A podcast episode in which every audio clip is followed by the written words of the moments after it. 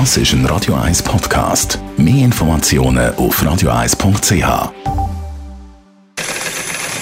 Baden im Glück. Es ist 9 Uhr. Radio 1, der Tag in 3 Minuten. Mit dem Dave Burkhardt.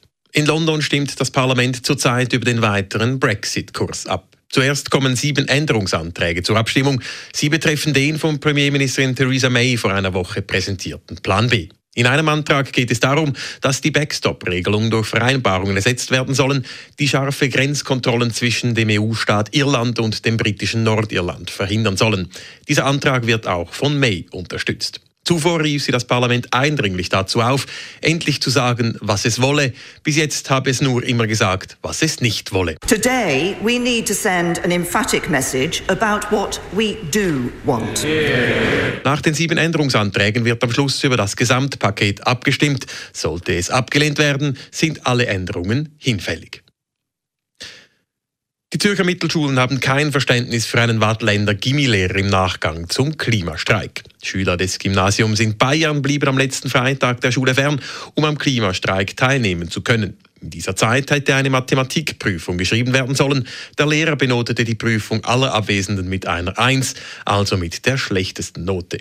Mit dieser Maßnahme würden zwei Dinge unkorrekterweise vermischt, sagt Martin Zimmermann, Rektor der Kantonsschule Jütikon und Präsident der Schulleiterkommission der Zürcher Mittelschulen. Es ist einfach auch nicht richtig, dass man Disziplinarisches und Leistungsmäßiges da zusammenbringt.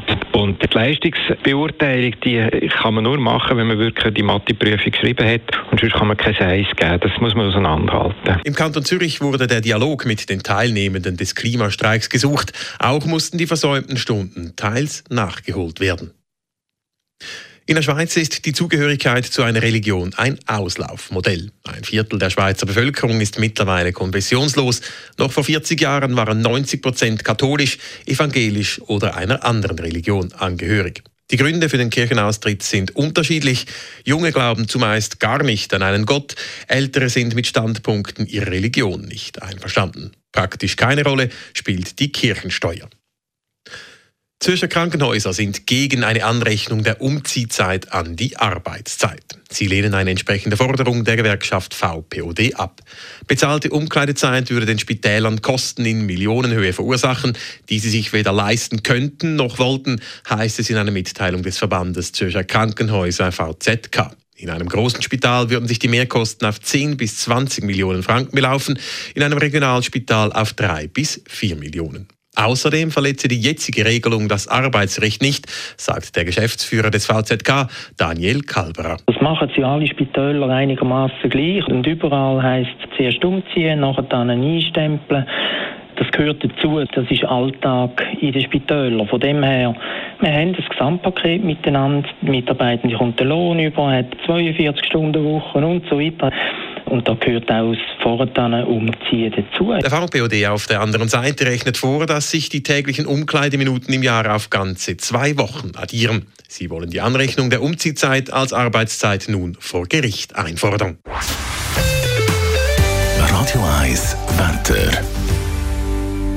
In der Nacht ist es wechselnd bewölkt, es bleibt aber trocken. Morgen gibt es dann veränderliches Wetter, zum Teil gibt es ein paar Sonnenstrahlen, aber auch vereinzelte Schneeflocken sind möglich. Die Temperaturen die liegen in der Nacht zwischen minus 1 und minus 3 Grad. Morgen Nachmittag gibt es dann höchstens plus 3 Grad. Das war der Tag in 3 Minuten.